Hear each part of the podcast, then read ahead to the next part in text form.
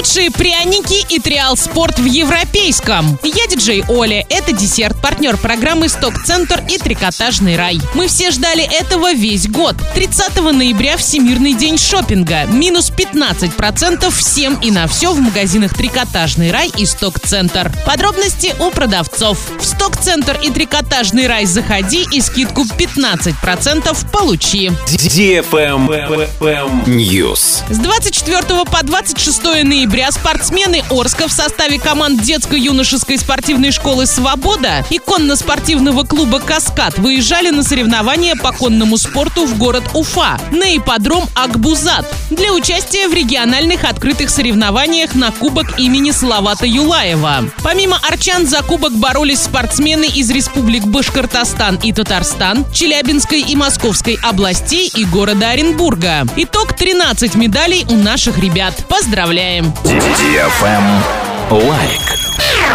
Триал Спорт в преддверии нового зимнего сезона распахнул свои двери в ТРК «Европейский» на первом этаже. Грамотные консультанты помогут с выбором снаряжения, одежды и аксессуаров для активного отдыха и спорта. Всегда огромный ассортимент, известные бренды и отличные цены. Выбери себе подарок по душе. Триал Спорт ждет вас в ТРК «Европейский» на первом этаже с 10 до 22 часов.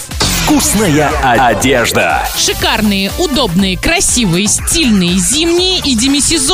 Это все про пуховики в магазине «Папарацци». Большой выбор для парней и девушек. Подготовьтесь к зиме с рассрочкой от магазина «Папарацци». Орск, проспект Ленина, 63. Travel Guide. Культурный фестиваль «Дмитровский пряник» пройдет в музее-заповеднике «Дмитровский Кремль» с 11 по 17 декабря. В рамках него выберут лучший пряник. Авторы дмитровских пряников будут отмечены в нескольких номинациях. Возрождение пряничной традиции Дмитровского уезда, сказ о дмитровском прянике, вкусные истории, ну пряник погоди, его величество пряник Пряникович Пряников, все оттенки глазури, обыкновенное чудо, самый обаятельный и привлекательный. Качестве экспертов выступят профессиональные кондитеры и пекари. Победителей во всех номинациях, кроме приз зрительских симпатий и вкусные истории, определяет конкурсная комиссия. Пряники будут оцениваться в соответствии с заявленной тематикой номинации, качеством исполнения и творческим подходом к выполнению работы. А на этом все. Напоминаю тебе партнер программы «Сток-центр» и «Трикотажный рай».